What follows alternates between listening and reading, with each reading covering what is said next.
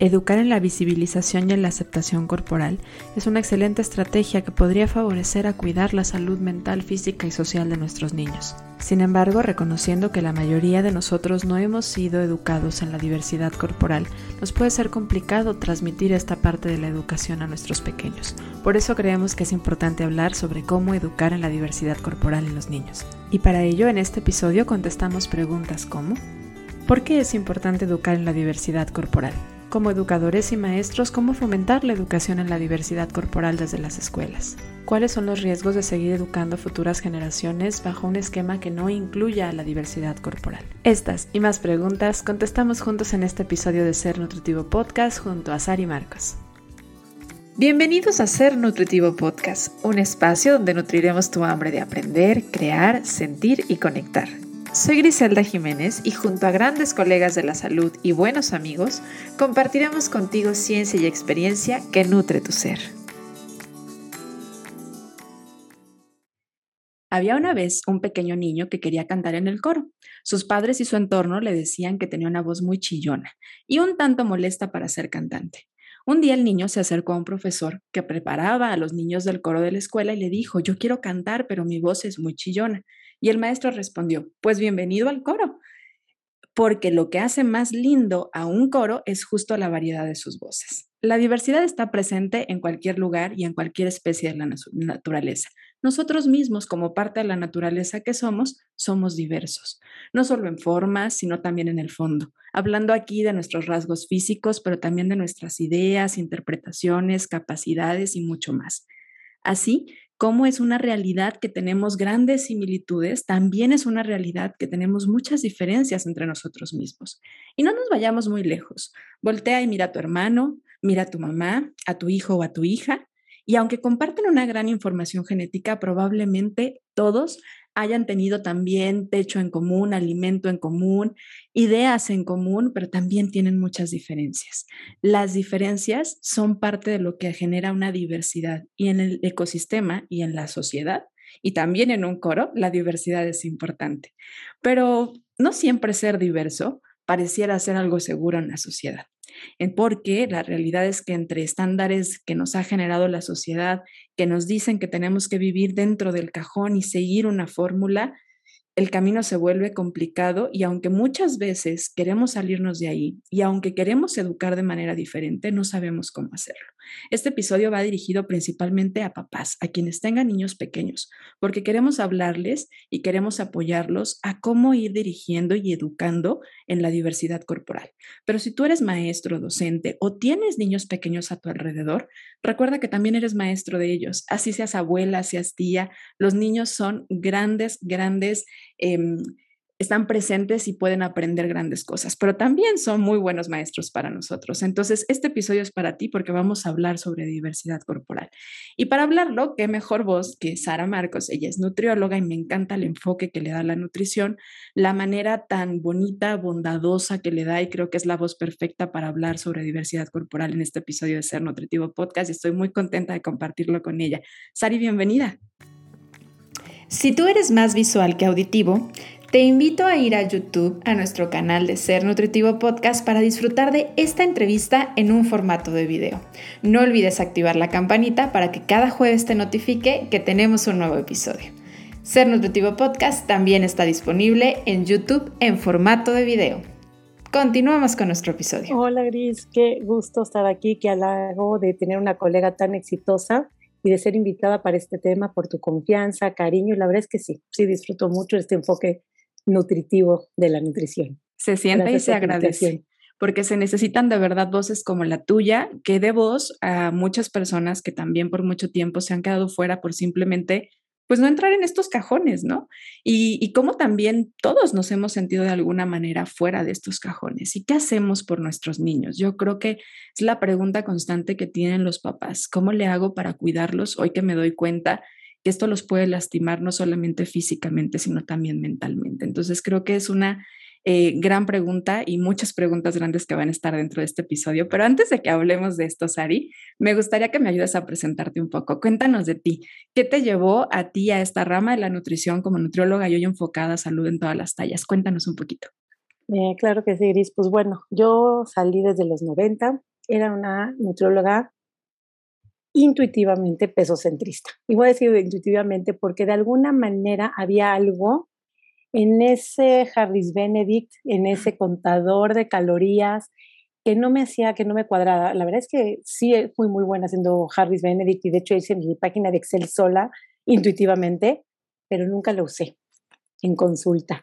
Nunca tuve que calcular gramos, calorías, era más la parte empática, qué necesitas, qué te gusta, qué te gustaría. Obvio, también no voy a decir que no, no voy a negar, estuve en el lado, de ese lado, de creía que iba a acabar con la obesidad mundial, y lo pongo entre cobillas, y que haciendo los mejores menús, eh, mis menús eran, de hecho, yo cuidaba hasta los colores en la mesa, que no se repitiera dos veces el blanco, que no se repitiera dos veces el horno. Entonces cuidaba que una comida sea en el horno, otra en la estufa, una verde, una roja, darle diversidad, variedad, diversión y placer y saciedad de los alimentos. Entonces esa parte la tenía cubierta, solamente me faltaba soltar el peso, ese peso que el peso generaba. Pero bueno, viajamos todos en esa en esa bajada, en esa carrera de la nutrición y ahí estuve un tiempo donde incómoda, puedo decir que sí, incómodamente, me dolía sobre todo en los niños quitarle el alimento, me dolía mucho porque había una parte natural, la naturaleza humana de cualquier madre es alimentar a sus crías.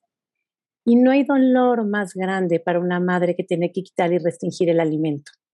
Es completamente natural y sumamente doloroso, lo cual no debe de ser y no tenemos que hacerlo y es ir contra la naturaleza. Y en esa búsqueda de que algo no me cuadraba, eh, caigo en un curso online donde era de la UCLA de nutrición y emociones, porque decían, no, bueno, si no es la nutrición nada más, tiene que ser con las emociones. Y en el último módulo se quedan cortos para mí en la parte de mindfulness. Se habla mucho de mindfulness y como que se me queda corto y me fascinó, me enganchó. Terminando eso, pues termino, empiezo yo con la parte de mindfulness y me doy cuenta que existe mindful eating. Entonces dije, no, bueno, por acá. Tenemos que poner atención plena de cómo, este, de cómo comer para conectar con las emociones, con los gustos, con la saciedad y todo esto. Y de ahí me voy pues a justicia, justicia social, liberación corporal, me cae salud en todas las tallas con la maestra famosa que es mi gurú, Elilia Graue, con Gina. Y entonces caigo en todo este rama, tomo el primer seminario que tengo que confesar y siempre me confieso, la verdad es que cuando uno no está listo para escuchar este mensaje es como cuando no estás listo para hablar francés. En un principio para mí me están hablando como en francés, pero en el momento que estuve yo lista para recibir toda esta información, todas las piezas yo, se me acomodaron en su lugar perfecto. Es como un Tetris. Cuando haces la primera rayita y todo baja, fue como mi Tetris, como que me entró toda la información y el, el cambio de paradigma para mí fue facilísimo cuando estuve lista. Entonces, parecería que siempre lo supe, que lo tenía como ya nato. No me fue difícil. Eh, actualmente, pues tengo la certificación en salud en todas las tallas, mindful eating, mindfulness, y todo esto creo que no, no una corriente contrapone a otra alimentación intuitiva. Lo lindo es que, porque todas las corrientes tienen sus sesgos, pero lo lindo de esto es que puedes tomar lo mejor de cada teoría para cada individuo y para cada paciente. Lo mismo que las dietas. No una dieta o una keto o una intermitente le sirve a todos podemos tomar lo mejor para que esa persona esté en su mejor versión en cuanto a salud, en cuanto a pensamientos, en cuanto a emocional, en cuanto a su espíritu, su mente, su todo, todo es una nutrición integral. Entonces, lo que yo busco de cada teoría es darle esa atención a cada uno de los individuos que habitan este planeta para liberarlos de ese sufrimiento que el peso va generando, lo cual ha sido para mí súper liberador.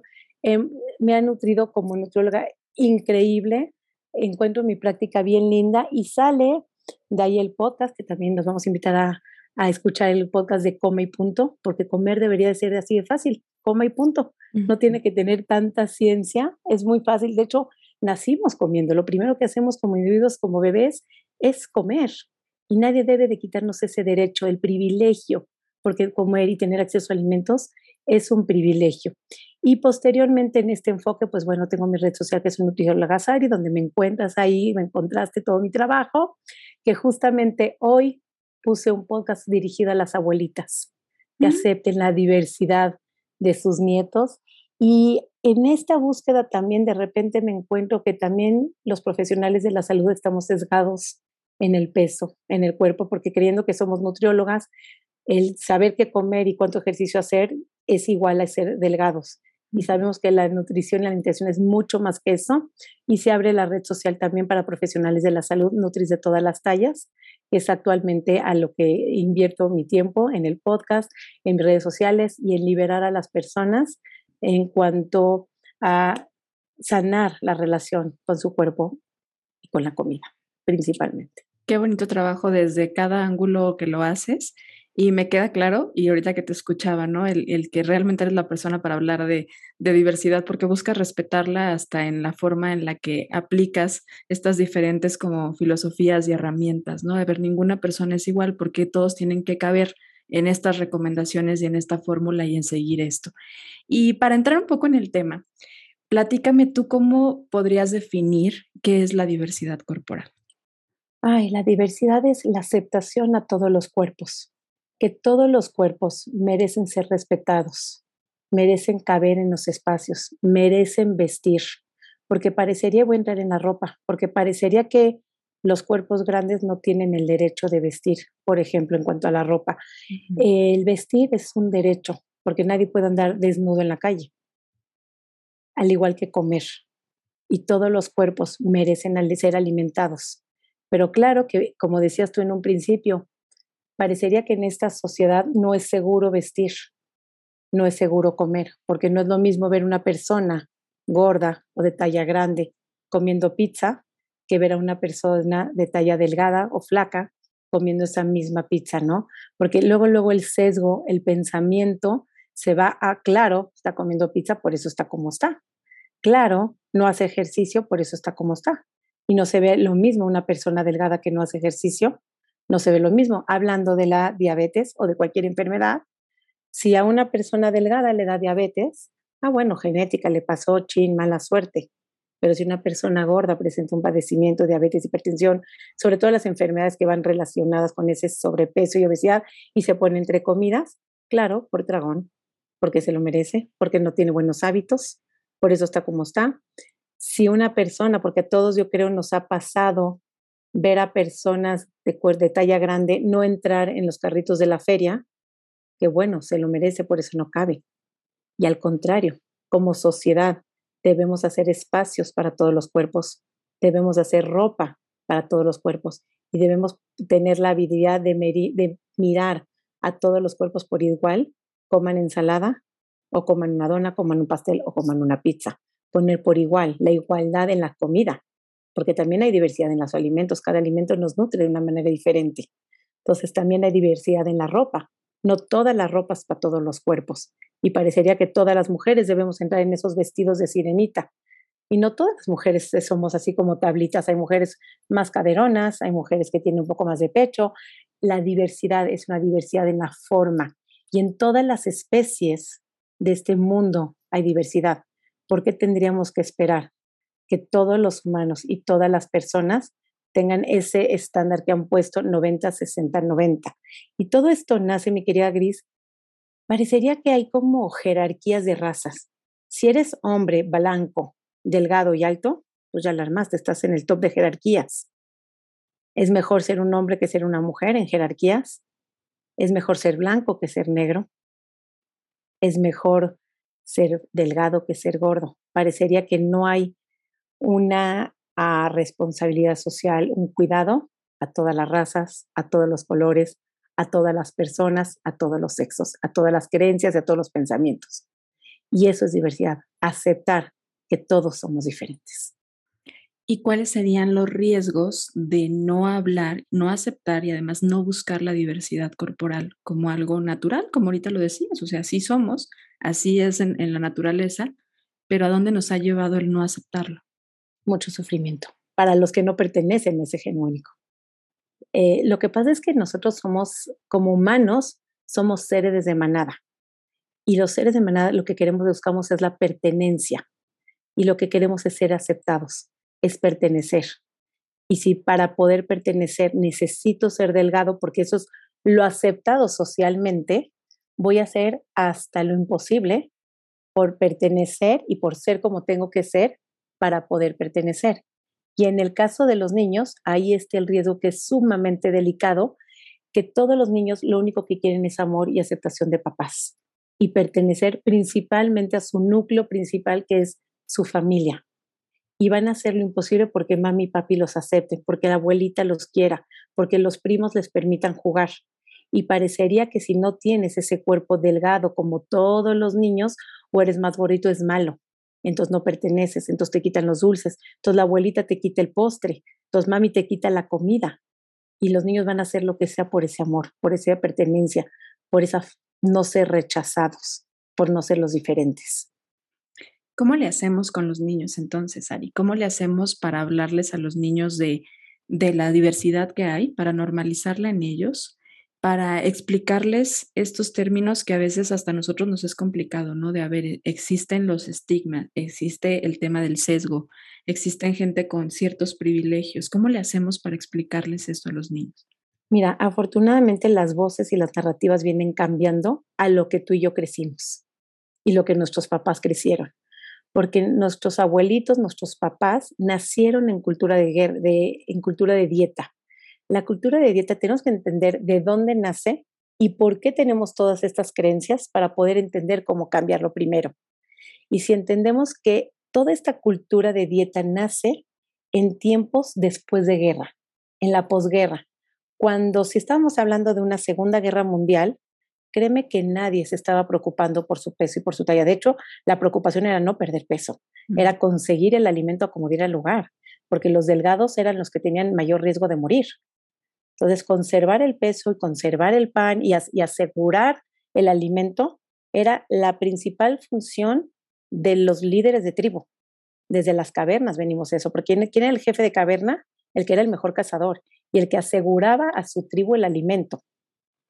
Lo mismo pasaba en tiempos de guerra, que de hecho los niños en tiempos de guerra se convirtieron, porque los roles se cambiaron, los niños eran quienes eran capaces de poder robar un pedazo de pan quienes cabían por abajo de unas coladeras y podrían asegurar a su familia o a su tribu o a su gueto, de lo que estemos hablando, ese, ese alimento. Entonces los niños eran los valientes que se encargaban de poder traer el alimento a, pues, a su familia o a su círculo, quienes vivían en ese entorno donde vivían.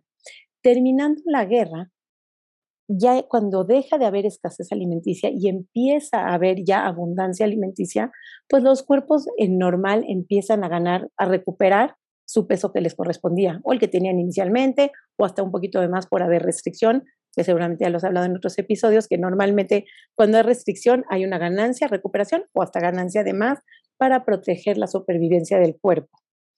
En esta ganancia de peso, pues claro que a los diseñadores de moda no les gusta, tener que vender tallas más grandes, más tela, mismo precio, y lanzan a Twiggy como modelo ideal, como todos tienen que hacer ahí. Y las revistas se empiezan a dar cuenta que en las redes sociales del momento, que si tenían en portada dietas para hacer como las modelos, como Twiggy, como quien quieras, e, esos cuerpos hegemónicos que teníamos que seguir, vendían más, incrementaban sus ventas. Entonces, pues era la dieta de col, la dieta de la sandía, la dieta de la sopa, la dieta del artista, la dieta de la modelo, entonces vendían mucho más.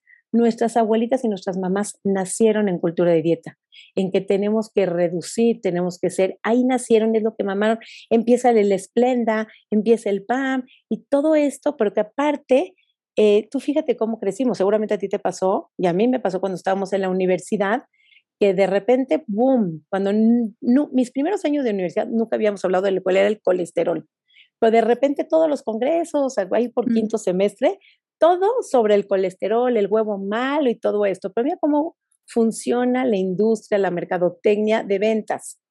¿Quién sale después de esta campaña del huevo malo, del colesterol, de las yemas y las claras buenas y la yema mala y todo esto? Atrás salen los huevos omega 3. ¿Para qué? Para que introducirlos en el mercado. Lo mismo las grasas. ¿Quién sale atrás de la grasa mala y nada frito y todo sin grasa y, y este fat free y todo esto? Sale atrás el PAM en aerosol, el aceite en aerosol. Entonces, después detrás de cada, cada campaña, chequen quién sale de atrás, qué producto viene detrás, quiénes son los que están, eh, ¿cómo dicen sponsor en español? Los que están... Eh, financian. Los, que financian los, las financian los estudios, exactamente. Siempre está la industria farmacéutica y la cultura de dieta, la que te dice que tu cuerpo no está adecuado. ¿Qué tenemos que hacer con los niños ahora sí aterrizando todo esto? Todos los que iniciamos en cultura de dieta, no nacimos odiando el cuerpo, éramos niños felices que nos movíamos en traje de baño en cualquier vacación por el jardín y en las albercas sin ningún tema pero siempre llega ese comentario y siempre le llamo ese comentario de la tía, de la mamá, de la prima, de la abuelita, y generalmente por más doloroso que suene, es alguien muy cercano a ti, que se cree con el derecho de demostrarte, y yo le digo, embarrarte en la cara, que tu cuerpo no es perfecto, que tu cuerpo tiene un defecto. Y el defecto no es el cuerpo, el defecto es el sistema que nos hace creer que nuestro cuerpo tiene un defecto. Y entonces llega ese comentario de la tía, la abuelita, la mamá de, si no te cuidas, te vas a engordar, como si engordar sea lo malo. Te vas a poner como tu tía tal, como que si la tía tal, si la vamos a ponerle la tía Marta, como que si la tía Marta es mala. Nunca vemos a la tía Marta si es buena, es la mejor tía, a lo mejor es la que mejor te apapacha o la que mejor regalos te trae. Pero esa tía Marta te vas a poner como esa tía Marta y entonces te vas a poner mal y eso es mal. Entonces la tía Marta está mal. Entonces, lo primero es por qué creemos que tener un cuerpo grande es malo. Y entender que la cultura de dietas, la industria farmacéutica nos ha hecho creer que estar en la obesidad o tener una talla grande o ser gordo es igual, alias igual, a estar enfermo.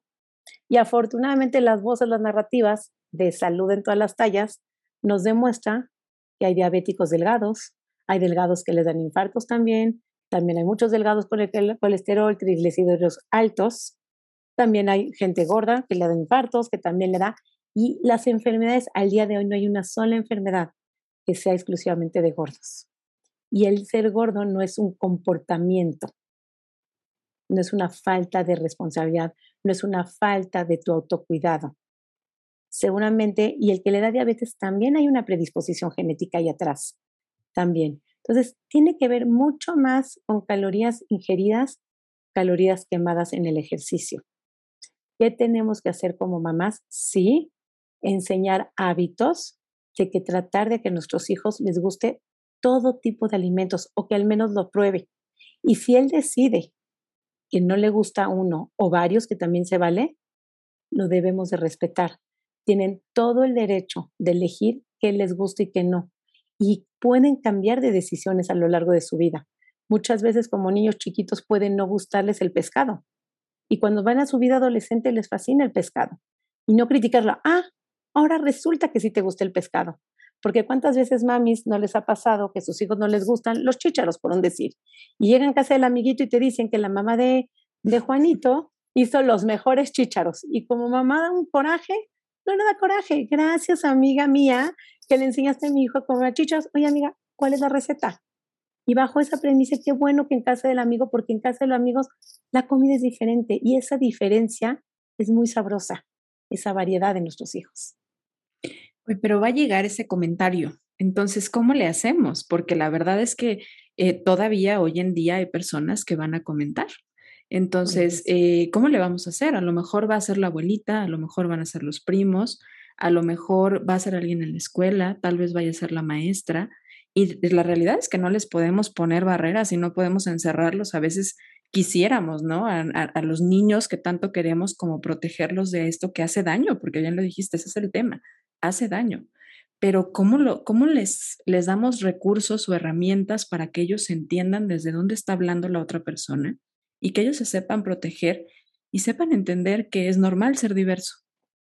Me encanta tu pregunta porque siempre yo en consulta les pregunto a mis pacientes cuál fue ese comentario que te hizo meterte a la cultura de dieta. Y muchas veces, muchas, es de un compañerito de clases.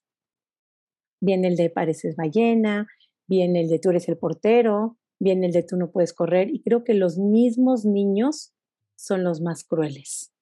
Y creo que la responsabilidad número uno es en nuestra casa hablar de diversidad y que no sea tu hijo el que le haga ese comentario al compañero. Y si todos nos encargamos que no sean sus hijos el que le hable eh, lo humille o no sepa de diversidad, creo que empezaríamos a tener un mundo mejor. Y hay un hashtag que me encanta, hashtag de los cuerpos no se habla. Pero me encantó el cuento que tú empezaste contando del coro. Hay un cuento también que a los niños lo entienden muy fácil. Cuando están, de hecho, las razas de los perritos, vamos a hablar de perritos, que a los niños les encantan los perritos, y de repente contarle a los niños este cuento en donde supongamos que la raza, los, dime una raza chiquita, los chihuahua, se vuelven los dueños del mundo, ¿ok? Y dicen, todos los perros tienen que verse y pesar como los chihuahua. Y bueno, si vienen los polis y pasa perfecto, y pasan los, este, todos los perritos chiquitos van pasando y perfecto, pero de repente llega un San Bernardo. Claro que no va a pesar nunca jamás como un chihuahua, ni el golden, ni el husky. Y entonces tenemos que entender, así como los perritos, hay diferentes tonos de piel, hay diferentes color de ojos, hay diferentes tamaños, hay diferentes formas, hay diferentes pesos. Ahí lo aceptamos y lo admiramos, lo mismo que en las plantas, lo mismo que en las flores, lo mismo que en el reino animal. Supongamos que si van nadando una ballena y una trucha en el mar, van a ir platicando, la truchita, el atún y la ballena. Entonces voltea la trucha con la ballena y le dice, ay, ballenita, si comieras como yo y nadaras como yo, tendrías mi cuerpo. Entonces creo que por ahí podemos empezar, ¿no? Como con estos cuentos que claramente la ballena nada mucho más que la trucha y la ballena come mucho más plantas que la trucha y no va a tener cuerpo y ni va a poder sobrevivir si comiera lo que come la trucha.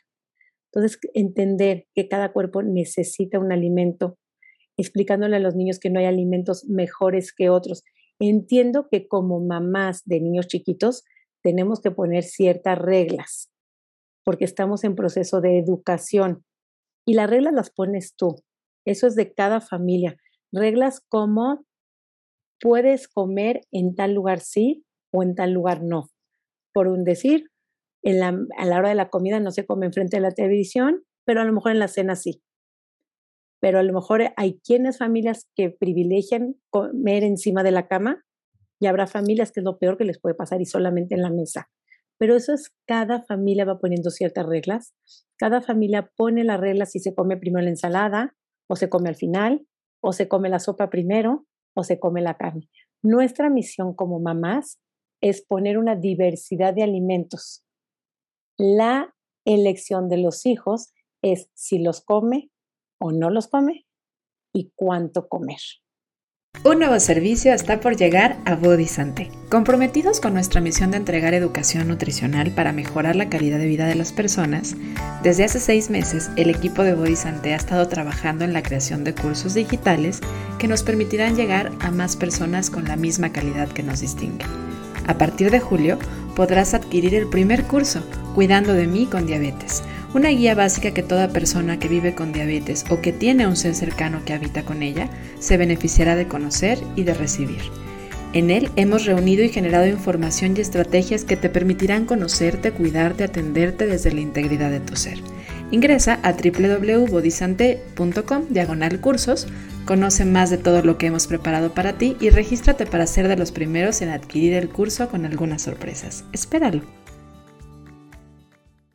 Y en el caso de los maestros, pensando porque pues no nada más los niños viven en casa, es verdad que su, su familia pues es su núcleo, ¿no? Pero también hay toda una tribu que educa, ahorita hablábamos de las abuelas, pero también en la escuela. Y muchas veces son también parte del sistema, es el tema educativo, ¿no? Hoy, hoy hay clases en donde se habla de nutrición, y lo pongo entre paréntesis porque pues no hay realmente eh, una persona que pueda dar una clase de nutrición y muchas veces se hacen bajo los sesgos propios del maestro que no tiene aparte la información para poderlo transmitir.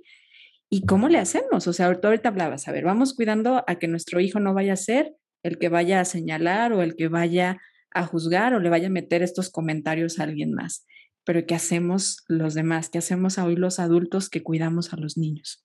Hijo, y tocas un tema muy sensible porque inclusive los mismos libros de gobierno que tenemos habla de que ser delgado es mejor, habla de que comer frutas y verduras es mejor, de que hay que comer pocos, inclusive los mismos sellos negros que pusieron en los alimentos, excesos de azúcares, excesos, y, y quitar los refrescos de las, de las cafeterías, y fue todo un tema también en las escuelas. Gris, eso pasa en todos lados. Y siempre mi respuesta a las mamás fue, podrá haber maestros, porque habrá maestros de matemáticas que también les enseñen nefastos. podrá haber maestros de español o de inglés que tengan una pésima pronunciación y enseñen hasta con faltas de ortografía. También existe eso. Esa es nuestra misión en casa, reeducar. Y entonces estar pendientes de nuestros hijos, qué están aprendiendo, qué están leyendo y enseñarlos a cuestionarse ¿Por qué crees que ser gordo es malo? ¿Dónde está la diversidad? ¿Por qué crees que lastimar a un amigo te da derecho? El que si tú tienes privilegio de delgado, tú crees que te da derecho a lastimar a alguien que no le gustaría tener ese cuerpo en esta sociedad. No quiere decir que sea malo. Estoy clara que a nadie le gusta en una sociedad gordofóbica ser gordo, pero eso te da derecho a lastimarlo o a defenderlo. ¿Quiénes somos nosotros como familia? ¿Los que lastimamos o los que defendemos. Un caso muy duro son las mamás de las mamás, o sea, las abuelitas y las suegras, porque para las mamás tener un hijo gordo parecería que le fallaron a la vida, que le fallaron a sus hijos, que los nutrieron mal, y entonces le están fallando a sus mamás, porque claro, viene la mamá y, ay, mira tu hija Mari Carmen, cómo anda revuelta y si no la cuidas se va a engordar. No tiene que ver si la cuidas o no. Yo estoy segura que todas las mamás han hecho su mejor esfuerzo dentro de sus posibilidades dentro de sus accesos, de darle lo mejor a cada hijo dentro de sus herramientas y conocimientos. Y cuando saben hacer algo mejor, estoy segura que lo hacen mejor. No tiene que ver con su falta de capacidad de ser mamás. Tiene que ver con genética, tiene que ver con estrés, como metabolismo. Con, hemos visto y lo has hablado tú en tu podcast mucho. La nutrición no nada más es lo que comen, la nutrición es mucho más allá de lo que los niños los alimentan y estoy segura que cada mami alimenta a sus hijos de la mejor manera. No le fallaron a nadie si les tocó un niño gordo. Y ser un niño gordo, si te tocó estar en la escuela, empezarnos a cuestionar. Entonces, cuando te cuestionas, y si ellos, me ha tocado muchos niños gris, la verdad, que cuando tienen seguridad corporal, les molesta menos. No voy a decir que no molesta, pero por lo menos duele menos. Cuando entienden que existe diversidad, tienen las habilidades, las herramientas de contestar prudentemente, no agresivamente. Siempre hay hablar con un maestro, digo, también los más duros son los de educación física, que creen que los que son los porteros o que no pueden correr o que no pueden dar el rendimiento, pedirles, si algún maestro de educación física me está escuchando, por favor denle las mismas oportunidades. Hay niños de todos los tamaños que puede ser buenísimo en básquet o buenísimo en boli o buenísimo, no tiene que ver pero permítanles que estos niños también encuentren su pasión y parte de las pasiones nace dentro de los colegios, porque te encontraste que te echaste un súper partido de boli y de repente te das cuenta que te gusta el voleibol, pero si no te dan la oportunidad por ese sesgo, por ese estigma de peso, te pueden quitar todas las habilidades y puedes ser buenísimo tocando flauta, violonchelo, pero las escuelas es un semillero de oportunidades. Permitan que esos niños tengan por lo menos el chance de probar si le gusta o no. Creo que acabas de decir cosas que podrían ser muy liberadoras para muchas mamás, porque muchas veces está el juicio sobre ellas, ¿no? Y juicio que se hacen ellas mismas, como de, pero qué, ¿en qué me equivoqué? ¿Qué hice mal? No hay nada mal, es entender que hay diversidad, ¿no? Y que además eso nos enriquece a todos, pero necesitamos aprenderlo como sociedad y reforzarlo en nuestros pequeños. Y los niños son muy dados a comparar. Ahorita que decías de los compañeritos que a lo mejor le dicen, es que pareces ballena, ¿no? O agrupar, también creo que es algo muy natural que también hacemos, ¿no? Agrupamos y comparamos. Y no necesariamente siento que lo hacen desde la malicia o desde querer señalar algo como algo malo, pero a veces el significado sí se lo damos nosotros. ¿Cómo hacer ante esos comentarios en donde a lo mejor el niño se da cuenta que el abuelo tiene una panza grande y entonces lo menciona y también nosotros pues nos asustamos o lo remarcamos más. ¿Qué hacer ante esos comentarios? Porque te decías, a ver, de los cuerpos no se habla, pero los niños tienden a hacer esa comparativa y a veces sin necesidad de o con ganas de hacer algo, algo malo. ¿Cómo le hacemos como papás? Em, cuestionarlos, repetir sus palabras. Lo mismo que cuando un niño dice una palabra antisonante, una grosería, le dices no por, y enseñamos que eso no está bien, lo mismo podemos hacer. ¿por qué crees que ser una ballena está mal? ¿Tú crees que a la ballena le molesta ser ballena? ¿Cuáles son las cualidades? Y empezar a enfocarnos en los niños, en sus mentes, en que lo que vean sean las cualidades de cada persona. Porque yo estoy segura que tus amigas, Gris, no están contigo por la forma de tu cuerpo. Tus amigas están por quién eres, por cómo eres con ella, por lo que los ayudas, por cómo les correspondes como amiga. Yo creo que muy pocas gentes están en personas en este mundo con personas porque les gusta su cuerpo, porque te sientes identificada, porque es buena onda. Y hemos visto a muchos niños en cuerpos grandes llenos de amigos. Y estoy segura que en esa casa le dieron mucha seguridad. Para empezar, la seguridad se da en casa. Si en casa no se sienten rechazados, si en casa no sienten que tienen que modificar, que le fallaron a la familia o a la mamá, si empezamos por casa, porque somos nosotras, esta generación, los que tenemos que sanar futuras generaciones. No podemos seguir haciendo el daño que nuestras abuelas hicieron en nuestras madres, porque si vivió una cultura de dietas bien fuerte, afortunadamente hay que aprovechar el camión. Se están cambiando las narrativas. Empezar a ver redes sociales, que nuestros hijos también vean diversidad corporal en redes sociales. Entiendo que cuando nosotros crecimos, crecimos con Barbie, crecimos con la Cenicienta, crecimos con Blancanieves. Hoy en día creo que empiezan a ver nuestros niños otros modelos en la televisión. Pero nosotros como mamás también enseñar, eh, si vamos a ir de compras online, cuerpos grandes. Entonces, cuando el niño se habitúa y empieza a ver otras formas de cuerpo, no es nada más el cuerpo genómico de Blancanieves, los niños empiezan a acostumbrarse y son los que van dañando menos. Si nosotros como papás solamente les enseñamos cuerpos hegemónicos, que eso es lo correcto, y que pues claro, cuando ven un cuerpo diverso, no lo pueden tolerar. Lo mismo en las razas. Lo mismo si es un chinito, si es una persona afroamericana. Tenemos que enseñar que todos merecen ser respetados y que tienen derecho a buscar el trabajo que más les gusta y a la novia más linda en el cuerpo que están, dándoles esa seguridad, pero empieza desde casa, posteriormente en la escuela y si somos directoras de colegios, pues hacer y machacar a nuestros maestros una intolerancia, así como no se acepta bullying, también la gordofobia es un bullying. También las razas es un bullying y tenemos que machacar los maestros. Y si lo penamos como maestros, créame que se habitúa el niño a no hacerlo porque es penado hacer eso. No podemos estar molestando a los niños por su cuerpo, que no hizo nada más que nacer de esos padres para tener ese cuerpo.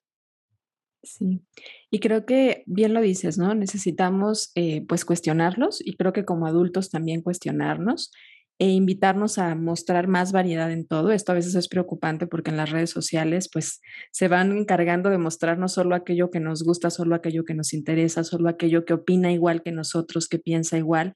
Y hay que entender que esta diversidad que nos enriquece viene de muchas formas, no solamente en el tamaño de los cuerpos, sino también de los pensamientos, de las creencias, de las religiones. Y necesitamos aprender a, discutir sin que sea pleito, ¿no? A, esta parte de, de, debatir, de compartir nuestras ideas y de aprender de las demás personas y observar lo que decía hace rato, no solamente la forma, sino el fondo. Creo que a veces se vuelve un problema que solamente estamos queriendo ver lo que queremos y que solo platicamos con las personas con las que nos sentimos cómodos. En la incomodidad también podemos crecer también es importante que le enseñemos a nuestros hijos a preguntarse, a ver, ¿desde dónde viene este prejuicio que estás haciendo? Todos tenemos prejuicios, todos. Y como nosotros mismos darnos cuenta de dónde viene, y este es mi prejuicio, voy a cuidar no mencionarlo y no reforzarlo en mis pequeños o estarlo haciendo eh, que crezca también y que, se, que, que, sea algo que forme parte de ellos, ¿no? Creo que, que mm, hay, una, hay una frase que hace poco escuché en una meditación que me gusta mucho, se necesitamos a veces, pues como entender que no vamos a ser iguales. Y esto es soltar los puños, ¿no? A veces estamos y hasta en las redes estamos como el que no piensa igual, o sea, órale, ¿no? Ahí te van mis trancazos y te escribo. Y si no piensas igual, no puedes venir a platicar conmigo. Y si no piensas igual, no puedes estar aquí. Y a ver, la diversidad nos hace crecer. Y decía este, este proverbio que no podemos tomar flores con los puños cerrados. A veces hay que soltar y hay que permitirnos tomar lo mejor de cada persona, lo mejor de las diferencias de pensamientos, ideas, religiones y todo lo que además enriquece como sociedad. Y si bien es verdad que la familiaridad nos une, yo creo que somos una gran familia al mundo. Entonces hay que hacer de esto, de este mundo, una gran familia buscando no solamente respetando nuestras diferencias, sino también entendiendo que son, más las similitudes que tenemos de lo que podemos ver. Me encantó. Y cuidar muy importante qué ven nuestros niños en redes sociales, qué creen como verdad absoluta. Están viendo todo el tiempo influencers, TikTokers, que creen que porque ellos son así, ellos pueden ser así, porque ellos hacen lo que muestran en redes, porque quién sabe si es la realidad. Entonces, enseñarles a cuestionarse. Tú crees que puedes tener cuadritos solamente porque haces lo que él dice, tú crees que él los tiene porque hace así. Entonces, es muy importante, ahorita que están conectados con el mundo entero, aprender a ser críticos. Somos lo que consumimos no nada más lo que comemos. Entonces, muy importante con los niños que consumen en la televisión, que consumen en las series, que consumen en el cine, que consumen en sus redes sociales y, y enseñarlos a ser unos autocríticos de lo que viven en la escuela, en redes sociales, en series, en teles, en todo eso, porque si les enseñan a su mentecita a cuestionarse, creo que van a tener un mundo donde no va a ser hegemónico. Y como tú decías, las comparaciones. Empieza todo esto de la seguridad corporal, de la confianza corporal, cuando el primer acercamiento es cuando te empiezas a dar cuenta que estás más alto que tu amiguito o que todos los amigos, o te quedaste más chaparrito, o de repente tu pancita creció más, y enseñarles que está bien, que cada niño lleva un ritmo que no podemos ser todos y crecer, porque pues cuando están en el kinder pues todos somos igualitos, pero de repente vienen los brotes de crecimiento en la adolescencia y cuando es cuando empiezas el mundo de las dietas, porque pues tu cuerpo está cambiando y ya no tienes el cuerpo de la niña de nueve años, claro, te estás haciendo mujer, estás acumulando grasa y parecería que es lo peor acumular grasa. Es un proceso natural de los adolescentes. Denle chance que terminen de crecer. Cuando llegan adolescentes en periodo de crecimiento, quitarles alimentos, calorías, es que pierdan centímetros. No es la idea, no va por ahí. Va ahí nos tenemos que fortalecer y duplicar lo que es la confianza corporal. Ahí es donde más tenemos que empezar a hacer confianza corporal, aceptarlos nosotros para que ellos acepten y para que vean que cuando alguien habla de otros cuerpos es ridículo hacerlo. Entonces, que no nada más ellos paren, sino que paren al que no tiene esta capacidad o este conocimiento de rechazar. Y va por ahí. Sí, me encanta, Sari. Muchas gracias. Pues estamos entrando a la recta final del episodio. Te cuento, Sari, que en Ser Nutritivo Podcast creemos que no solo se trata de nutrir el cuerpo, sino también la mente y también el alma, y por eso lo hacemos y tocamos diferentes temas. Y nos gusta saber y tomar ideas porque creemos que cada persona tiene su proceso y sus recursos, pero podemos ver qué está haciendo el otro a ver si nos funciona a nosotros. Entonces, ¿cómo le haces? ¿Cómo le haces, Sari, tú para nutrirte físicamente? ¿Cómo disfrutas nutrirte físicamente? Eh, me nutro físicamente, me encanta leer, me encanta aprender. Bueno, eso puede ser mi mente. Creo que dándome descanso cuando necesito descansar, parando. Y lo, lo que más, sí, parando tantito, porque siempre estamos muy saturados, pero sí me doy cuenta y me nutro descansando cuando necesito el tiempo que necesito, parando, y mucho de lo que me da energía es mi hora de ejercicio, que es adorada es escucharte, ¿no? Porque moverte cuando necesitas moverte y parar cuando Y no moverme cuando no necesito moverme. Porque también es muy importante. Y tu mente entonces leyendo, buscas aprender, esa es la forma aprender, en la que Aprender, sí, me encanta aprender, aprender y parándole los pensamientos. A veces callando un poco los pensamientos porque oh, son muchas voces entonces, cuando los detenemos, también es muy rico descansar la mente. Me encanta porque estás mencionando, fíjate cómo a veces pudieran ser como los dos polos, ¿no? O sea, es que se necesitan ambas cosas. Hay personas y habrá momentos en donde lo que necesitemos sea ejercicio y habrá momentos donde necesitemos descansar. Y es encontrar ese punto medio y a veces estar en los extremos y a veces en el punto medio, ¿no?